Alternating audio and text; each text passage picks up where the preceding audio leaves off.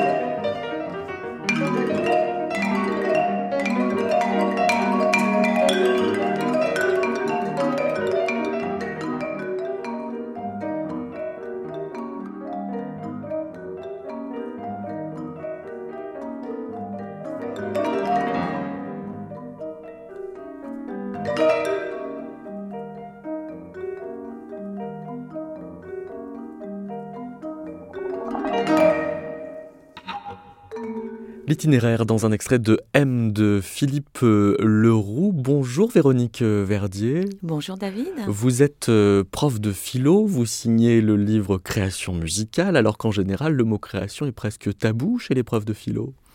C'est vrai qu'on euh, a longtemps préféré au terme de création celui de production. Et moi, je pense qu'il ne désigne pas exactement la même chose. Déjà, le terme de production, on le retrouve dans des domaines qui n'ont rien d'esthétique. Par exemple, on peut parler de chaînes de production euh, de voitures, de téléphones. Donc déjà, on a des difficultés euh, d'origine du terme, de ce qu'il implique, de ce qu'il véhicule. Et le terme de création, finalement, moi, je l'ai pris dans le sens de réaliser, instaurer quelque chose qui Et euh, ça m'a amené à, remettre en avant le concept de nouveauté, euh, dans la mesure où euh, la nouveauté, c'est quelque chose qui est autre que ce qui existe déjà, euh, tout en étant quand même. En fait, je pense que le thème de, création, en fait, a souffert de son ancrage théologique et on l'a souvent identifié à, la création ex nihilo. Donc, euh, on créerait à partir de rien. C'est bien parce qu'il est trop biblique euh, qu'il fait peur aux philosophes. Absolument. Ou, qu'il attire ceux qui ont envie de, se réinscrire dans une perspective religieuse ou théologique. Donc, il paraissait, comment dire, inapproprié pour pour désigner un acte, un acte artistique en fait qui, qui ne relève pas de cette euh, démurgie euh, géniale et, fantastique. Donc euh, c'était toute la difficulté. Mais en retravaillant le concept de nouveauté dans le sens où Castoriadis m'a beaucoup aidé en fait dans, dans, sa réappropriation, où il, où il, distingue en fait la nouveauté, c'est créer quelque chose d'autre que ce qui existe et non pas quelque chose de différent. Et en sens, euh, alors les exemples qu'il donne ne sont pas forcément musicaux, mais par exemple, on peut dire que euh, euh, il est indéniable que le Orfeo de Monteverdi est autre que Vortex Temporum de Gérard Griset, par exemple. Il dit aussi que l'opus 111 de Beethoven ne peut pas sortir de Haydn. Oui, oui, oui, ça c'est assez intéressant. et donc voilà, c'est sous cette acception-là que j'ai décidé, mais ça fait assez longtemps, de de réhabiliter en fait ce terme de création. En même temps, je suis pas non plus euh, isolée. Euh, dans les années 70, en pleine domination du terme de production, on avait déjà Olivier euh, Revaud-Dallon dans le champ esthétique. En particulier, c'était quand même un, philosophe de la musique aussi, qui intitulait son, livre majeur La création artistique et les promesses de la liberté. Dans votre ouvrage précédent, vous, aviez comme titre Existence et création, et vous mmh. mettiez déjà à distance le mot production en disant qu'il peut se déployer tout en demeurant extérieur au sujet producteur le producteur peut ne pas s'y investir. Ça veut dire que ce qui vous intéresse justement dans la création, c'est la tension entre la création et ce qu'elle change du créateur. Absolument, absolument. C'est-à-dire que euh, un producteur peut s'investir dans sa production, mais on va dire c'est de surcroît.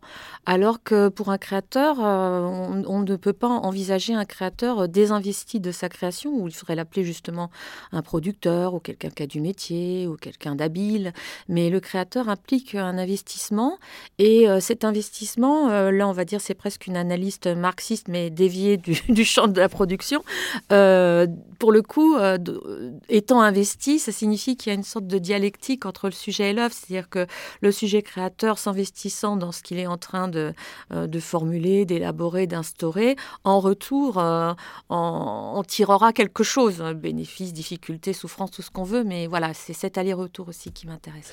Vous, citez André Gorz qui explique que le capitalisme cherche euh, à donner à ses productions les attributs des œuvres d'art et des créations, comme le style, la nouveauté, le prestige, la rareté. Ça veut dire qu'il ne suffit pas de préférer le mot création au mot production pour euh, euh, mmh. finalement libérer la création du productivisme. Absolument, absolument. C'est un petit peu paradoxal et même pervers, puisque effectivement, enfin, on voit par exemple tout ce qui relève de la production technologique, en particulier, on peut penser aux produits au téléphone, etc., qu'on va volontairement volontairement produire euh, sur une forme de rareté pour euh, justement instituer une forme euh, d'unicité qui, qui, est totalement artificielle, justement. Donc il y a une récupération assez perverse et en même temps une occultation en parallèle de ce qui fait l'importance de la démarche créatrice en réalité. Bonjour Philippe Leroux. Bonjour. Vous vous sentez créateur? Question directe. Ah bah oui. je, je, ne saurais pas répondre en fait parce que je dirais que le mot créateur a peut-être pas tant de sens que ça pour moi. Enfin, le mot créateur au sens euh, général. Euh, Mais est-ce que le mot producteur vous va quand même mieux? C'est pire. Ah, c'est pire quand même, il y a une hiérarchie. si je devais choisir, je, pense que je, serais plutôt créateur. Parce que euh, vous dites à Véronique Verdier dans un entretien que vous lui donnez pour ce livre Création musicale que vous vous sentez proche de Beethoven sur cette question du rapport entre matériaux et forme. Mais ça fait de vous un artisan alors? Euh, oui, ça fait de moi, entre autres, un artisan. Oui, je pense qu'il y a un aspect artisanal dans, la, composition musicale qui est indéniable, qui est très important on n'écrit pas, euh, je sais pas, euh, un fa grave à la flûte, ça, ne marche pas, ça fonctionne pas. Donc il faut, connaître certaines choses comme ça. Ce qui est du domaine de la création, je dirais, c'est celui de la signature pour moi. C'est-à-dire que j'ai pas l'impression de créer au sens ex nihilo, comme a dit Véronique Verdier, mais par contre j'ai l'impression de signer. Voilà. Peut-être que la nouveauté ou l'aspect vraiment purement, oui c'est ça, totalement nouveau, c'est celui de la signature. Alors, est-ce que vous prenez euh, en charge cette phrase de Castoriadis relevée par Véronique Verdier? Lorsque quelque chose est créé, ce qui est créé, on ne peut le dériver ou le produire à partir de ce qui était déjà là euh, Oui. Donc, vous faites garant d'une nouveauté Oui. Mais c'est c'est peut-être pas une nouveauté au sens euh, comment dire social de, la, de, la, de la chose ou, matériel de la chose. C'est peut-être plus, enfin en ce qui en ce qui me concerne, c'est peut-être plus l'idée qu'une musique, c'est finalement, qu'est-ce qu'on attend d'une musique? Euh, bah, C'est une signature, on attend d'entendre quelqu'un en fait. C'est comme ça que je l'exprime. voilà. Et ce que j'ai envie d'entendre quand je vais à un concert, euh, c'est pas la nouveauté à tout prix, euh, j'irai sur le plan, je sais pas, sonore, euh, structurel ou je ne sais quoi. J'ai envie d'entendre la musique de quelqu'un. Voilà, c'est ça pour moi la création. Donc la signature. La signature. Et par exemple, la signature dans M que l'on a entendu euh, tout à l'heure, elle est euh, à, quel endroit? Justement dans une façon de composer matériaux et formes ensemble? Euh, oui, c'est quelque chose de très subtil, hein, c'est quelque chose parce que le, matériau est le même pour tous.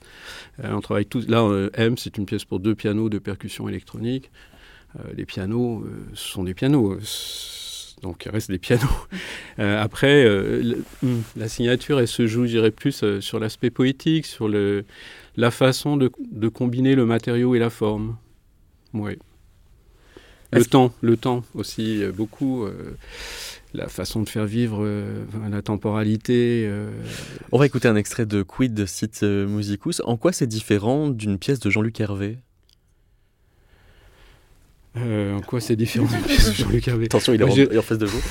À beaucoup de niveaux. Euh, c'est un rapport au temps complètement différent, c'est un rapport aux matériaux euh, très différent. Jean-Luc me dira si je, me, si je dis des, sottises, mais je pense que lui travaille plus dans une, vision germinale de la composition, c'est-à-dire il, il, part souvent d'un élément et à partir de cet élément, il fait naître une œuvre entière, alors que moi, je pars plus de, de nombreux éléments complètement hétérogènes, dont j'essaye de trouver la, la, relation qui les unit, en fait. Donc je travaille plus sur la relation entre des choses qui, a priori, n'en auraient pas, que sur euh, produire un, un, matériau à partir d'un seul germe. D'accord, donc c'est pas une différence de signature, c'est une différence de méthode, finalement? Oui, oui, c'est les deux aussi. Ce sont les deux. Avant de parler germe avec Jean-Luc Hervé, écoutons donc euh, votre pièce euh, Philippe Leroux, Quid Sit Musicus par euh, les solistes 21 dirigés par Rachid Safir.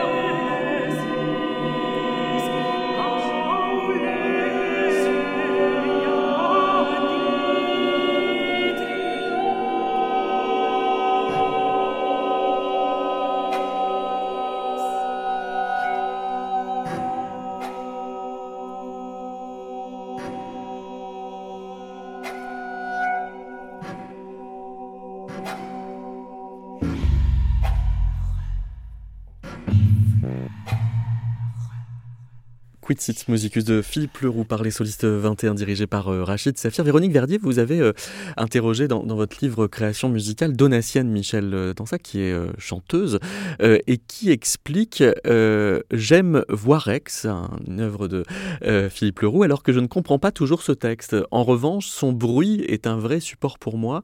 J'y mets l'énergie que Philippe Leroux a écrite. S'il faut ce mot-là avec cet accent-là et que cela me semble bizarre, peu importe. Si Leroux veut ça, il aura ça. Est-ce que vous pensez que les interprètes savent ce que les compositeurs veulent? Alors, je pense qu'ils tentent de le savoir. Après, qu'ils c'est une, autre, une autre affaire. Euh, la question de l'interprétation, elle est complexe parce qu'en même temps, il y a un souci euh, aussi bien de la part du compositeur que de l'interprète d'être euh, dans une forme de fidélité par rapport à la partition, en particulier pour les musiques contemporaines qui parfois sont, complexes. Après, il est évident qu'ils ont besoin de, trouver des équivalences. ils sont jamais garants.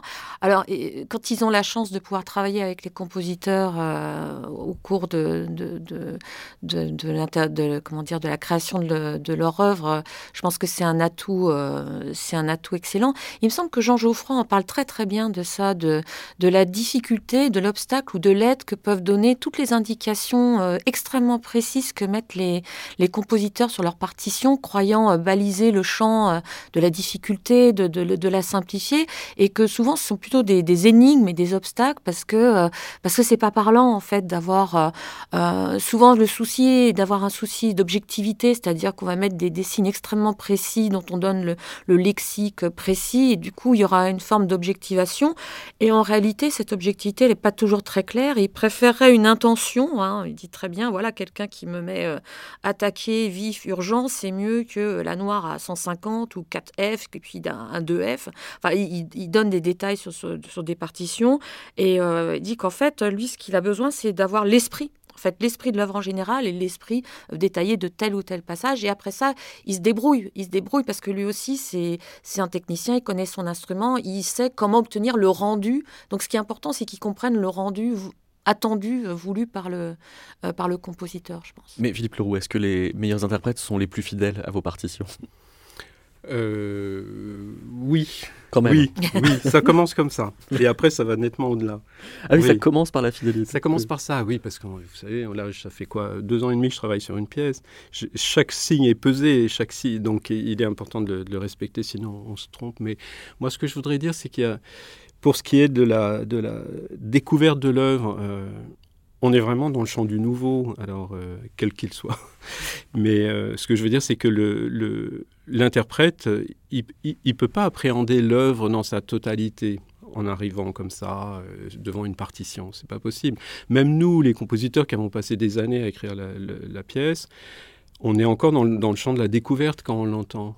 Et on a des surprises, des bonnes, des mauvaises, mais euh, c'est quelque chose qui se révèle. Le nom de l'œuvre se révèle en fait euh, petit à petit. Donc l'interprète, il accompagne ce mouvement-là, et euh, il ne peut pas lui, de lui-même immédiatement avoir une vision qui serait totale de, la pièce. C'est ça que je voulais dire. Donc on entend aller à la découverte de ce qu'on a soi-même euh, créé. Jean-Luc Hervé, bonjour. Bonjour. Vous racontez dans l'entretien avec Véronique Verdier que votre premier rapport à la composition a été un rapport d'expérimentateur euh, en changeant les leçons du piano. Donc tout commence par la recherche des possibles. Euh, oui, oui, tout à fait, oui. oui, parce qu'en fait, enfin, en tout cas, moi, ma, ma manière de faire, mais je pense que c'est un, tous les, compositeurs ont à un moment ou à un autre cette, démarche, c'est de, effectivement d'explorer euh, ce ce euh, les possibilités, euh, explorer les idées. Hein. Et, et c'est vrai que moi, j'attache beaucoup d'importance aux idées sonores. Et souvent, quand je, commence une, une, une, composition de partition, bah, les premières choses que auxquelles j'essaie de m'accrocher, c'est des idées sonores. Hein, parce que c'est choses de, quelque chose de concret. Euh, et, euh, et, voilà. Et, je m'imagine, je dirais, j'essaye de m'imaginer euh, qu'est-ce que j'ai envie, qu'est-ce qui va me faire plaisir d'entendre avec les instruments que j'ai à ma disposition. Hein. Ça, c'est toujours. j'essaie d'imaginer tout ce que je peux faire. Bon, il y, a toujours des contraintes. Hein. Par exemple, la, la, contrainte minimum, c'est le, c'est le, l'instrumentarium, c'est l'effectif instrumental. Et, dès qu'on a déjà des contraintes, ça peut nous lancer dans, un, dans une investigation, on va dire. Et, euh, en effet, euh, bah, quand je connais mon effectif instrumental, je me dis bah, qu'est-ce que je peux faire avec cet instrument? Alors, il y a une partie purement, je dirais, presque combinatoire. Imaginez des choses un peu, un, peu euh, même des fois étranges. quoi. Qu'est-ce que je peux faire avec une flûte si je joue dans le grave, dans l'aigu? Qu'est-ce que je peux faire un violon avec l'archet les, du violon, euh, la manière de jouer, etc. Et ensuite, euh, il y a toujours cette, ce filtre qui est finalement, qu'est-ce que je veux entendre? Qu'est-ce qui va me faire plaisir d'entendre? Euh, Parce que le, premier auditeur, c'est le compositeur quand même. Il faut qu'il faut que ça nous plaise ce qu'on, quand on écrit. Et, euh, et, voilà. Et donc ça, ces, idées sonores euh, sont en effet le premier, un élément très important en tout cas dans, dans, dans, le départ de mon travail.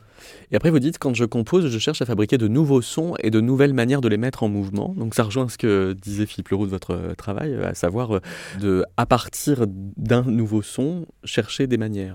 Oui, tout à fait. Parce que, alors ça, je rejoins ce qu'a dit Philippe tout à l'heure, c'est qu'en fait, euh, on a des fois tendance à penser que euh, avoir des nouvelles idées, c'est simplement avoir des nouvelles idées sonores. Mais c'est pas ça, c'est un élément. Je dirais plutôt qu'il faut trouver des idées sonores qui nous conviennent. Voilà. Mais après, pour moi, l'essentiel de la composition, c'est la mise en forme. Et effectivement, c'est la, manière dont on imagine euh, comment on va avancer dans le temps en musique. Donc la forme, si vous voulez, mais la forme, c'est un peu vague. Oui, le, temps musical est un élément essentiel dans la composition et dans le langage d'un compositeur. Et l'exigence de nouveauté, alors c'est petit a, une exigence du marché, petit b, une demande implicite et légitime du public, ou petit c, une attente de l'enfant qui est en vous et qui a peur de s'ennuyer? Alors, bah, oui, non, mais c'est s'ennuyer, c'est surtout qu'on a, on a, envie de se faire plaisir, donc on a envie d'entendre de. En fait, l'exigence de donc nouveauté, de ouais. euh, je dirais plutôt petit c, mais, c'est, je dirais autrement en fait. Hein, euh, enfin, tout humain a en soi, en lui, je crois, euh, un peu de curiosité. Enfin, j'espère. Et donc, si on est curieux, ben, on, est attiré vers les choses qu'on n'a jamais euh, connues. J'aurais pu mettre un petit dé qui aurait été une volonté d'être d'avant-garde. Non, ça, alors ça, justement, alors ça, euh, c'est pas tellement le propos en fait. C'est vraiment le, propos, c'est vraiment parce que c'est une posture, je dirais, d'être d'avant-garde, c'est vraiment une posture. Non, non, le, propos, c'est vraiment euh, aller à la découverte des, des, des, de l'inconnu. Moi, je, compare souvent euh, l'écoute dans un d'une œuvre en création dans un dans un concert de musique contemporaine à une sortie ornithologique. Quand vous allez euh, la nuit écouter les chouettes dans une forêt, eh ben, vous voyez rien et vous êtes tendu au moindre son étrange.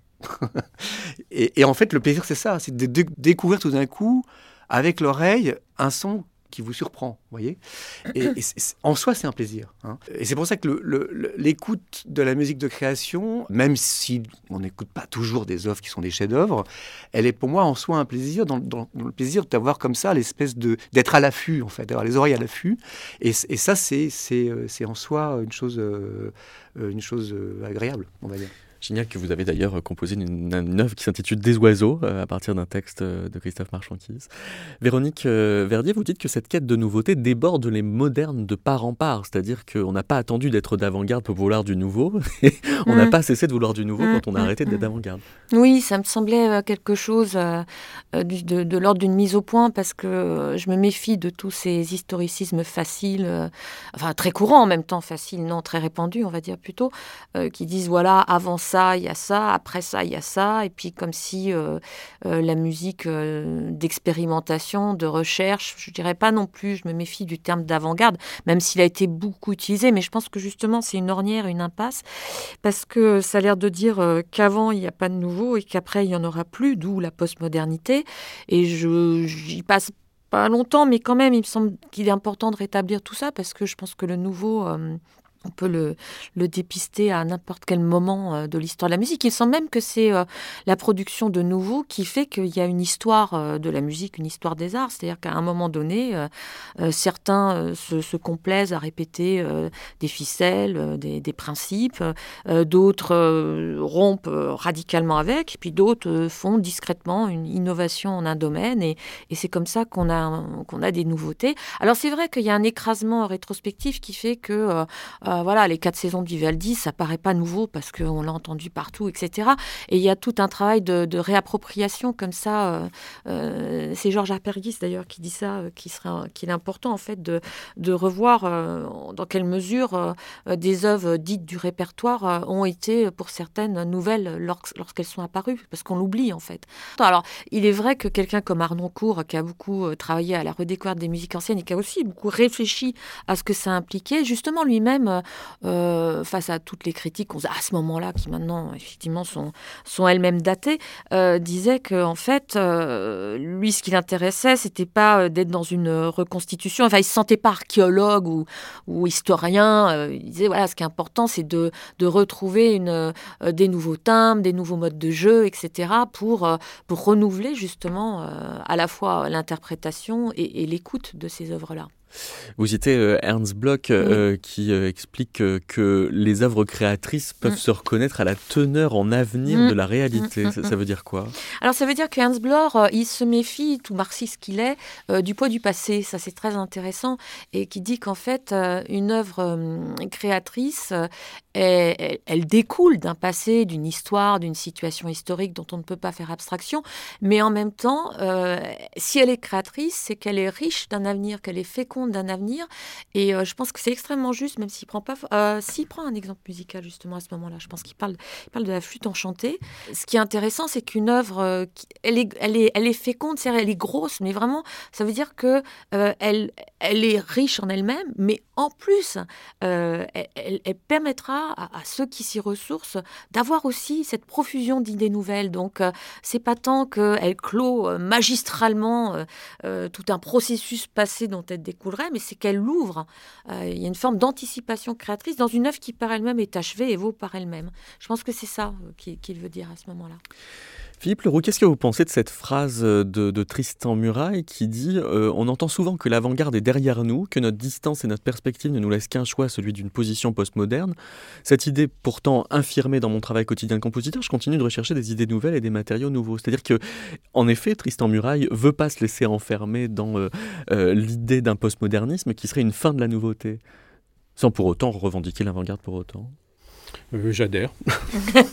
Bien. Tout simplement. Mais vous vous sentez vous-même, quand mm. vous créez une nouvelle œuvre, à euh, inventer un avenir, à vous euh, arracher d'un passé dont vous devez être cependant très informé pour le prendre en charge quand vous créez? Oui, bien sûr. Bah oui, c'est ce qu'on cherche. Comme, dit, comme disait Véronique, comment, euh, ce qu'on cherche, c'est euh, à trouver des, idées qui ont un potentiel important de, développement, d'existence de, dans le futur, qui peuvent à la fois nous mettre en mouvement, nous, en tant que personnes. Moi, j'appréhende une, une, composition comme, je dirais, une nouvelle journée, quoi. C'est-à-dire que j'ai pas envie de passer le mardi comme j'ai passé le lundi, si vous voulez. Voilà. C'est tout simple, c'est aussi simple que ça, je dirais. Hein. Donc, euh, voilà, la nouveauté, elle est aussi ça, c'est-à-dire que c'est quelque chose de vital. Euh, on meurt s'il n'y a pas de nouveauté. C'est aussi simple que ça. On va écouter un extrait de Germination de Jean-Luc Hervé. Jean-Luc Hervé, euh, comment vous l'expliquez, cette œuvre? Alors, comment je l'explique C'est difficile. Enfin, de quel point de vue? Du point de vue de la. Bah, je ne sais pas, mais germination, par exemple, est-ce que ça veut dire que c'est une, une façon de dire qu'elle n'en finit pas de mûrir? Euh, enfin, disons que le, terme, en fait, c'est drôle parce que le terme est venu euh, dans un second temps. C'était surtout une idée, c'était une pièce qui était liée à un, contexte, un lieu, en fait, au départ, la création, euh, qui se passe sur deux niveaux, on va dire, un niveau à l'intérieur, dans le sous-sol, d'ailleurs, dans l'IRCAM, et un second niveau euh, à l'extérieur. Donc il y avait c'est une pièce en deux parties, une, partie une pièce de concert qui est suivie d'une partie électroacoustique qui continue la musique à l'extérieur. Et donc cette image de la musique qui commence à se développer euh, dans le sous-sol, euh, l'abri de la lumière et qui continue son développement à l'extérieur, bah, c'est tout de suite été pour moi l'image de la germination de la, graine. La, croissance d'une racine. oui, c'est ça. Et donc, en en plus, évidemment, cette idée de germination, moi, me plaît beaucoup. Cette idée de, développement organique, c'est quelque chose qui est important dans mon travail.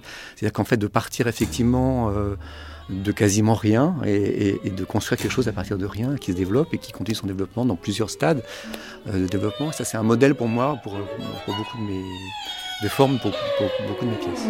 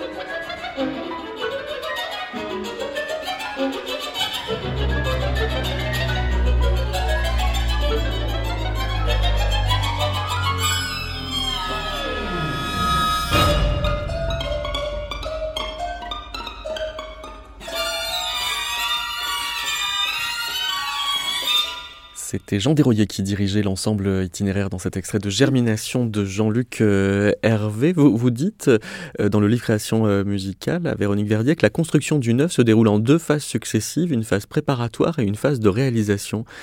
Comment vous savez que vous passez de l'une à l'autre? Ah bah, en fait, oui. Alors ça, c'est, disons que, je pense que Philippe dira la même chose, c'est que c'est toujours très euh, comment dire, anxiogène de, composer une pièce. Enfin, de dire en fait, voilà, il faut, il faut, trouver une manière de faire. Puis on a l'impression à chaque fois d'oublier comme on compose en fait. À chaque nouvelle pièce, on se dit, bah, je sais pas, je sais pas comment on fait pour composer. Donc en fait, il faut trouver une méthode. C'est ce que je dis à mes élèves. En fait, apprendre à composer, en fait, c'est trouver une méthode de composition. Mais une méthode à chaque nouvelle œuvre? Alors non, justement. Alors c'est là où, disons le, la bouteille du compositeur intervient, c'est-à-dire que on, comment dire, on, instaure de sortes des, des, habitudes de travail et qui fait que ça rassure un peu plus. Et c'est là, c'est comme ça qu'on devient un petit peu plus aguerri dans la composition, à vrai dire.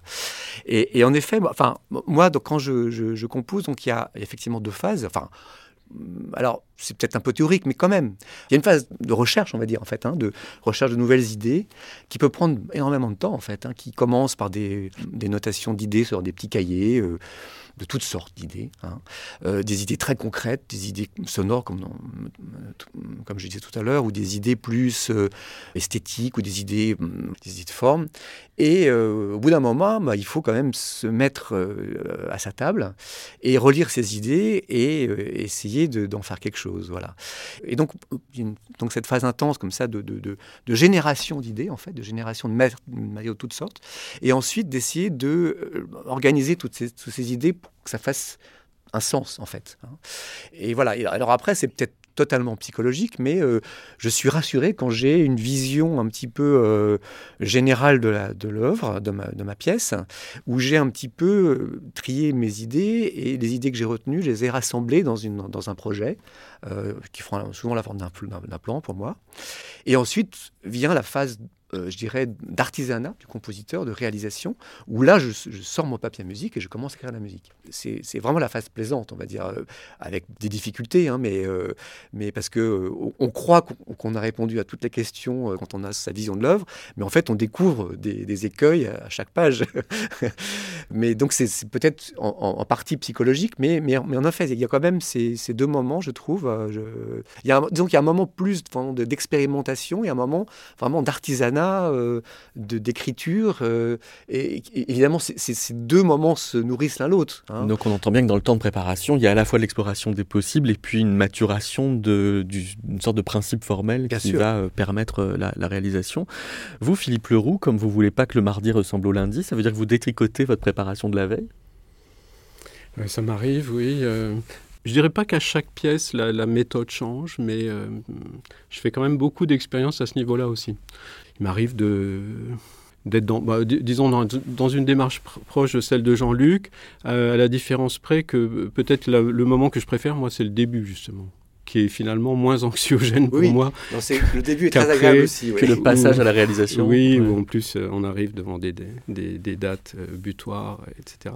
Et qu'il y a une espèce de jouissance incroyable au début de la, de, la page blanche où tout est possible. C'est vraiment le, ce tout est possible. Et bon, moi, c'est ce que j'aime. Enfin, je vois le plus. Hein. c'est là que je prends vraiment tout mon. Tu as tout à fait raison, oui. oui. Euh, ce qui est le plus difficile, c'est le moment où il faut justement voilà, prendre des décisions. c'est ça, oui. Ben, oui, parce qu'en fait, euh, composer, ça revient mm, principalement à ça. Hein, c'est prendre des, décisions, choisir. Vous êtes euh, tous les deux enseignants aussi, vous avez des, élèves compositrices et compositeurs. Euh, vous faites comment la différence entre un élève qui se prépare et un, élève qui barbote? Ou qui se perd dans les possibles oui, alors euh, ça c'est un risque, se perdre dans les possibles, parce que il y a un moment il faut, il faut prendre des décisions, c'est difficile, ça veut dire qu'il faut faire des choix, ça veut dire qu'il faut refuser des choses. Euh, oui, c'est compliqué. Mais après, euh, moi je sais pas, j'ai vu beaucoup d'étudiants, ça fait longtemps que j'enseigne la composition, et j'ai vu des gens sur lesquels je n'aurais pas misé un copec au départ, qui se sont révélés euh, des personnalités extraordinaires euh, et d'autres qui étaient euh, tellement brillants que ils raflaient tous les prix et tout, et puis en fait qui ont végété dans leur vernis. c'est assez particulier. Hein. En, en, ce qui me concerne, en tout cas, je n'ai vraiment jamais aucun jugement par rapport à ça. par rapport à des étudiants, surtout dès le début, parce que j'ai aucune idée de ce qui va se passer en fait. ah oui, donc vous êtes assez humble envers eux finalement quand alors oui, on peut dire ça. Pour commenter ce, passage de la préparation à la réalisation, euh, Véronique Verdier, vous mobilisez les écrits de Anton Ehrensweg, euh, mm. qui dit Toute recherche créatrice, qu'il s'agisse euh, d'une image ou d'une idée nouvelle, implique l'examen d'un nombre souvent astronomique de possibilités. On ne peut pas choisir correctement entre elles en sous-pesant consciemment chacune de ces possibilités qui surgissent au cours de la recherche. À le tenter, on ne ferait que s'égarer. Précisément, il faut faire un saut spéculatif? Bah, C'est un petit peu exactement ce que disait Philippe à l'instant, c'est-à-dire qu'il y a à la fois l'excitation de tous ces possibles. Hein. En fait, euh, c'est intéressant que tu parles pas de l'angoisse de la page blanche, mais en fait de, la jubilation d'être face à ce tout est possible. Mais en même temps, euh, à un moment, il faut décider, choisir et, rejeter des choses, quitte à les mettre de côté pour. Euh, enfin, je pense que c'est ce que vous dites tous les deux pour une autre, pour une autre production, une autre création. Enfin voilà. Alors, euh, il est intéressant parce qu'il dit qu'en fait, on rêverait d'avoir des modalités de choix qui seraient en sorte pré, euh, organisé un petit peu à la manière euh, d'une programmation euh, d'un ordinateur super puissant. Et en fait, qu'il est heureux que ça ne se passe pas comme ça. alors, je, pense qu'après, c'est selon les, selon les, compositeurs, il y a de l'intuition, il y a beaucoup d'intuition qui intervient, que l'on va, et puis, et puis aussi d'hésitation. Hein. le choix n'est pas forcément le beau choix, mais alors soit on refait marche arrière, il me semble, parce qu'on est toujours en capacité de reprendre les choses, soit on va au bout malgré tout. Hein. Donc ça, je pense qu'on peut pas. Euh, ce qui est intéressant dans ce que dit Eisenberg, je pense que il représente bien que on ne peut pas, euh, tout en avançant, avoir tout le temps une vue de surplomb de toutes les décisions qu'on prend. Et c'est en même temps ça qui est excitant. C'est ça qui, qui dit, il me semble. Quelle est, Jean-Luc Hervé, la, part euh, du titre euh, dans justement ce passage de, des préparatifs à la réalisation? Parce que on a écouté tout à l'heure Germination, on entend dans le titre euh, quelque chose qui relève quasiment du principe d'ordonnancement des, des, matériaux, de tout ce que vous avez exploré. On va écouter maintenant 4. On a l'impression que c'est plus ce titre un, un, descriptif du matériau ou de simplement de l'effectif? Oui, alors la question des titres, c'est toujours, euh, euh, toujours un problème. Enfin, disons que, en effet, enfin, moi, j'ai, dans une pièce comme 4, par exemple, en effet, j'ai choisi un titre qui est très euh, le plus neutre possible. Enfin, j'ai un, un, quatuor à cordes que j'appelais quatuor à cordes. Et ça, c'était une volonté, effectivement, d'essayer de, se concentrer sur la, musique et pas euh, une évocation extérieure à la musique. Mais sinon, le choix des titres est, comme dans Germination, euh, disons, un résumé un petit peu de, l'idée de la pièce, pour moi. Hein. Mais voilà, j'ai adopté plusieurs euh, positions selon, selon les périodes et selon les pièces. Euh, c'est vrai qu'en ce moment, j'ai plutôt tendance à essayer de... Enfin, j'ai une tendance, ça commence à, se terminer maintenant, à essayer d'éviter euh, d'être le plus neutre possible. Mais c'est impossible d'être neutre quand on choisit un titre. Il évoque toujours quelque chose.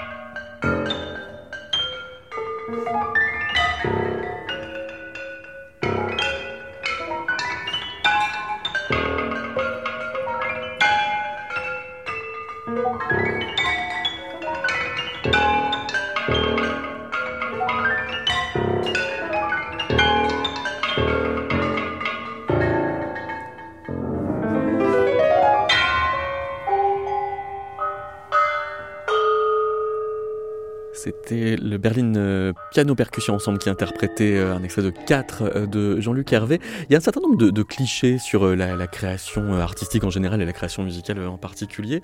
Jean-Luc Hervé, est-ce qu'il faut souffrir pour créer? Oh bah, s'il fallait s'ouvrir, on ne le ferait pas quand même. Euh, non, non, enfin, disons que c'est un travail comme un autre. Hein, euh, et donc, pour réaliser quelque chose, effectivement, il faut, il faut produire un effort, ça c'est sûr. Mais voilà, mais, mais on aime ça. enfin, disons que c'est la satisfaction du travail et de réussir quelque chose, quoi. Voilà. Mais c'est comme un instrument. Hein, c'est pas, pas si mystérieux que ça, en fait, la composition musicale. C'est ce que j'essaie de faire comprendre des fois à des collègues instrumentistes, c'est qu'on n'est on pas des, des, des des, gens avec les cheveux comme ça en l'air euh, qui se promènent dans la rue et puis qui, trouvent des mélodies. Hein. Non, non, on est tous les jours à notre table de travail. On a aussi des méthodes de comment dire de pour se chauffer un peu les idées. Euh, euh, pour moi, par exemple, c'est, il faut il faut se documenter. Il faut il faut lire beaucoup de musique. Il faut écouter beaucoup de musique, mettre en éveil l'envie de, l'imagination. Hein. Donc ça, c'est presque un travail de gamme pour un compositeur. Philippe Leroux, est-ce qu'il faut euh, se mettre dans un état particulier pour composer? Euh, Oui, il faut faire silence. Première chose, peut-être. Laisser, laisser les, oui, laisser les idées venir. Et pour ça, il faut désencombrer un peu son esprit. Quoi. Euh, donc ça, ça nécessite bah, concentration. En ce qui me concerne, mais je pense qu'on est assez nombreux à vivre ça comme ça. Les premières étapes, c'est surtout laisser venir les choses, surtout ne pas les fixer, laisser les, les, les idées se, se, poser, dire, interagir entre elles sans, sans rien décider. Euh, c'est très important.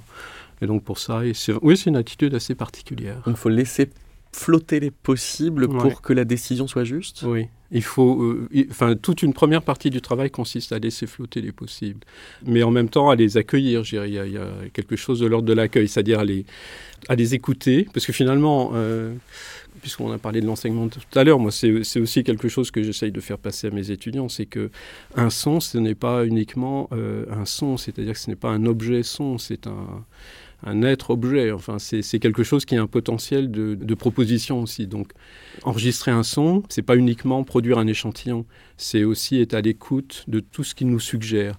Donc ça, c'est une attitude euh, à développer, ouais, très importante. Parce que dans l'entretien que vous avez donné euh, à Véronique Verdier, vous, vous, dites que dans la musique, je n'avais pour limite que celle de mon imagination et celle concrète des instruments et de leur technique. Mhm.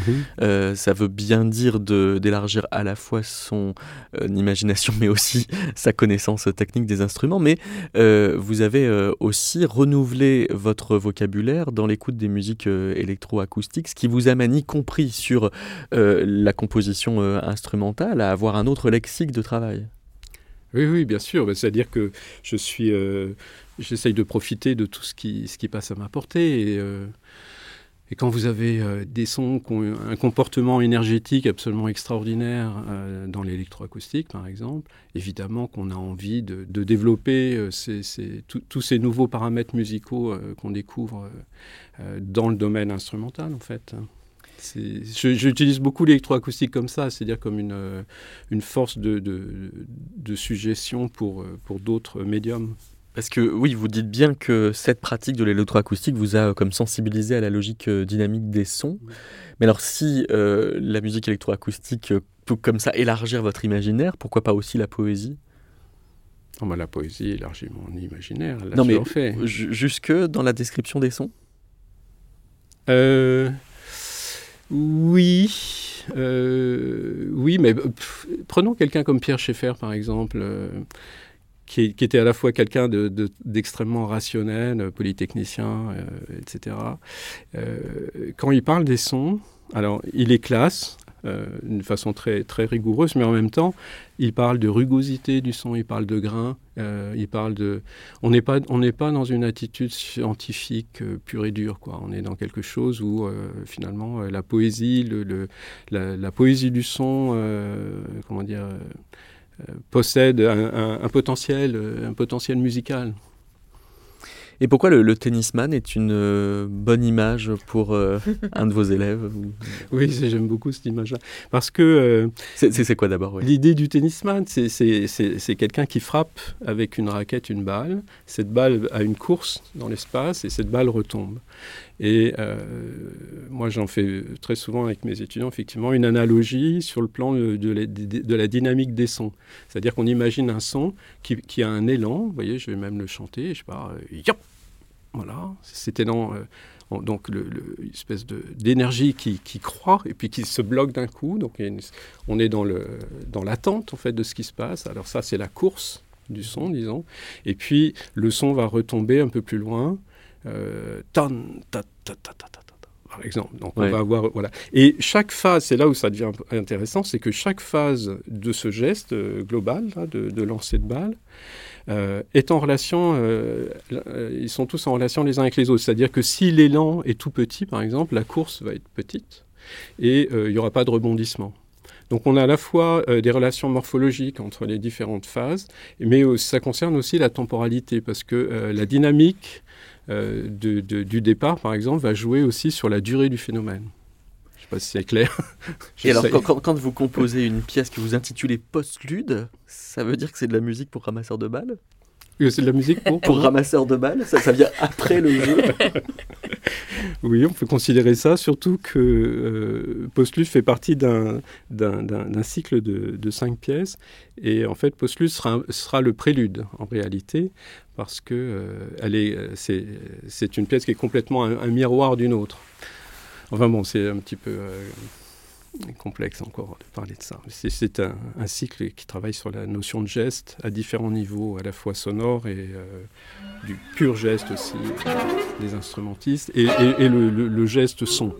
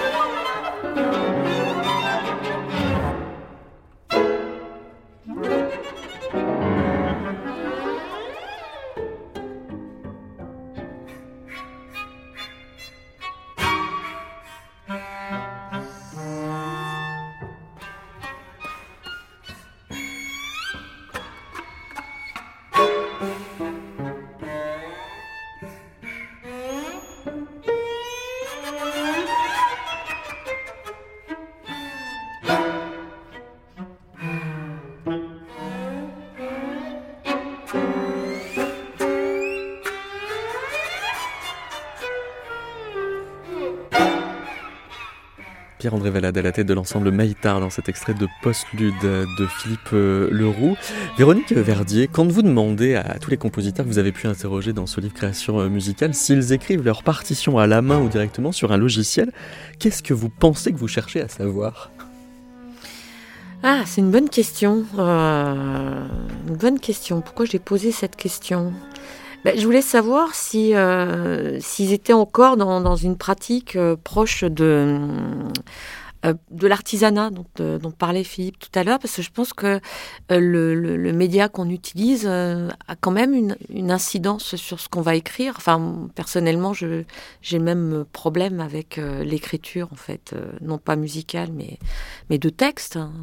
et moi, j'ai longtemps continué à écrire à la main sur des et maintenant, je suis passée plutôt à des plans euh, à la main et, ensuite euh, sur l'ordinateur. Je ne sais pas si vous avez remarqué, mais le seul qui, euh, a abandonné l'écriture sur une partition, c'est Mauro Lanza, en fait. Donc, je ne sais pas si c'est un phénomène de génération ou si c'est lié au type de musique où, pour lui, le rapport au, au, logiciel, à la programmation informatique n'est pas un outil secondaire, mais fait partie intégrante où il dit il ne serait pas distingué, en fait de ce qui fait partie d'une sorte de travail préparatoire qu'ils évoquaient euh, tout à l'heure et, et la, réalisation même de, sa musique en fait. Il y, a un élève d'Heidegger, euh, Friedrich Kittler, qui euh, expliquait que c'est à partir du moment où il a utilisé la machine à écrire que Nietzsche a commencé à écrire en fragments, euh, ah. comme s'il y avait une sorte de, de déterminisme technologique sur, sur sa pensée. Mais c'est discuté, c'est-à-dire tout le monde n'est pas d'accord pour dire que c'est ça qui l'a amené à fragmentiser sa pensée. quand Philippe Leroux, Véronique Verdier vous interpelle sur la dimension sociale, la dimension politique que c'est de, de, composer, vous semblez plutôt réagir à un niveau moral en disant bah, pour composer, il faut être généreux euh, oui, effectivement, euh, moral, euh, oui, oui, oui, oui, tout à fait. je dirais même que pour composer, il faut, enfin, en tout cas moi, c'est ce que j'essaye de faire. Il faut viser une interaction avec le monde, c'est-à-dire que composer pour moi c'est pas c'est pas une c'est pas faire une, expansion de moi-même c'est essayer de trouver plutôt une juste relation entre le, monde extérieur et puis, et puis moi-même. C'est-à-dire, et, là, j'ai été très, très intéressé par justement le travail de Véronique, c'est-à-dire que Véronique, elle a, bien aussi euh, vu euh, comment en fait la création transformait le créateur aussi. C'est-à-dire que c'est pas à sens unique, c'est pas seulement euh, moi, Philippe Leroux, créateur, qui inonde le, monde de ma, de, mon génie. Hein. C'est, c'est c'est aussi le, rapport à la matière, le rapport au monde qui en fait me transforme aussi. Et vous commentez euh, aussi le, lien entre euh, vos élèves et des musiques lointaines dans le temps, c'est-à-dire que faire de la musique dite de création, c'est avoir avec le monde un rapport de conscience historique. Oui, absolument. Et puis c'est le réactualiser sans cesse, c'est-à-dire que moi, si j'écoute du Bach ou du Machaut, euh, je l'écoute, euh, d'abord je l'écoute avec des oreilles du XXIe siècle, euh, siècle qui, n'a rien à voir avec la façon dont les gens du XIVe siècle écoutaient Machaut, très probablement. Et encore moins avec ceux du XIXe qui ne l'écoutaient pas. Voilà, absolument. même le passé, on, comment dire, on, est, on, le réactualise sans arrêt, on le, on, le, on, le, revit, on le réécoute autrement. Et c'est pour ça, par exemple, Quid Musicus, l'œuvre que vous avez euh, diffusée, euh, il y a une version d'une heure de cette pièce qui euh, confronte justement, disons, une écriture ultra contemporaine avec une technologie très, très élaborée et des pièces justement du XIVe siècle médiéval. Et je me souviens très bien qu'à la fin des concerts, quand, quand, cette pièce-là est jouée, les gens ne, ne, savent plus en fait qu'est-ce qui était médiéval, qu'est-ce qui était moderne. Il y a une espèce de on, finit par écouter tout de la même façon, enfin, mais dans un bon sens, c'est-à-dire dans une euh, euh, bonne acception du terme, c'est-à-dire qu'on on entend ce qui est ultra contemporain dans la musique du 14e, on, entend ce qui est euh, vraiment de l'ordre de la tradition de la musique classique dans la, dans la musique nouvelle. Et voilà, moi j'ai envie d'écouter du Bach comme, comme j'écoute du Ligeti, quoi. Hmm. Et vous, Jean-Luc Hervé, quand on vous pose euh, cette euh, question de la politisation de l'art musical, euh, vous vous méfiez justement de ce qui serait une posture, en fait, piédestale, d'instrumentaliser l'œuvre et d'en faire une sorte de tract? Bah oui, parce que, enfin, Disons que je rejoins ce que dit Philippe, c'est-à-dire que on est forcément, quand on est artiste, créateur, compositeur, on, on, est sensible au monde qui nous entoure. Et, euh, euh, et, effectivement, c'est une relation au monde, en fait. Hein, c'est quelque chose de cet ordre-là. Alors, la question en musique, c'est très difficile, parce que la musique, c'est un art abstrait. Et, en effet, moi, je ne crois pas beaucoup à enfin, musique politique en, mettant des textes de programme qui vont, qui vont euh, évoquer des, des, des, questions politiques, ça, pour moi, ça n'a pas tellement de sens, parce que euh, la politique, enfin, comment dire, l'acte euh, de, de, de, de, relation au monde, il est dans le matériau même. Dans, dans, dans l'écriture musicale, dans, dans l'abstraction de la musique. Alors, d'où la question qu'y a-t-il de politique à entamer un rapport plus abstrait au son? Bah, c'est difficile de répondre en quelques, instants comme ça, mais, euh, je crois que déjà, c'est euh, ben, ce que j'ai dit tout, à l'heure. En fait, c'est la, question d'inviter à la curiosité. Hein, d'inviter euh, à une ouverture, à une ouverture sur le monde, à une ouverture d'esprit. et, et, je crois que c'est là où on peut, où on a une, j'ose pas dire politique, en tout cas on a une un propos qui, qui, a à voir avec le social et le politique, on va dire. Hmm. Parce que Véronique Verdier, c'est vrai qu'écouter une œuvre de Jean-Luc Hervé, c'est pas du tout la même expérience du son euh, que euh, celle du design sonore, par exemple, qui hmm. nous indique par un bruit d'ascenseur qu'on monte ou qu'on descend. Oui, tout à fait. Moi, je pense qu'il euh, y a quelque chose de politique, non pas dans, dans le contenu musical, mais dans, dans ce qu'est la musique, la musique écrite, la musique de concert en particulier, et la musique de, dans la mesure où le concert à notre époque, euh, et on l'a bien découvert après le, temps de confinement, euh, c'est quand même la création, euh, l'instauration d'un lieu et d'une temporalité unique, une durée longue en fait, où des gens ensemble, il y a, la création d'un nous avec ce public, même si les gens ne se connaissent pas, qui fait qu'on a quand même quelque chose d'assez unique et d'assez j'oserais dire révolutionnaire à notre époque où on a une époque euh, d'hégémonie du virtuel, de l'ubiquité, de l'instantanéité. Jean Geoffroy dit très bien que le concert, c'est un moment unique de l'ici et du maintenant. Et en plus, dans une temporalité assez longue où en outre, euh, on va avoir euh, aiguisé un sens qui est un peu... on est dans une société assez visuelle en fait. Et là, c'est Louis qui va être, qui va être comme, comme pour un, repas gastronomique avec des saveurs absolument inouïes euh, par rapport à une nourriture lyophilisée où on, se nourrit euh, juste pour, euh, pour manger, enfin voilà, juste pour survivre. Là, là il y a quelque chose d'assez unique. Donc, indirectement, il y a quelque chose de politique, en fait, dans cette musique qui est, comme le dit Jean-Luc, très abstraite en réalité. oui, moi, je, trouve aussi que dans le travail de composition, on est obligé sans cesse d'inventer des solutions. Je me souviens de Bruno Latour qui avait euh, imaginé cette école des arts politiques à Sciences Po, là, où en fait les, les, enseignants étaient euh, des artistes, dans l'idée que les artistes pouvaient amener aussi aux politiques une façon différente euh, de, de, penser, voire des solutions différentes à des, à des problèmes, une façon d'appréhender les, les, questions euh, d'une autre manière. Donc euh, ça aussi, c'est quelque chose, je dirais, qui peut concerner la politique. C'est-à-dire vous, vous enjoignez les, les, politiques, comme on dit, à laisser flotter les possibles avant de décider. Comme... Ah oui. et, à, et, à, essayer d'être imaginatif dans leur... Euh, de la réponse. Dans, dans leur réponse. Et puis après, il y a aussi l'attitude qu'on développe par rapport à, à l'art lui-même, c'est-à-dire que je dirais que Jusqu'à jusqu'à maintenant, enfin, euh, on, a été quand même beaucoup.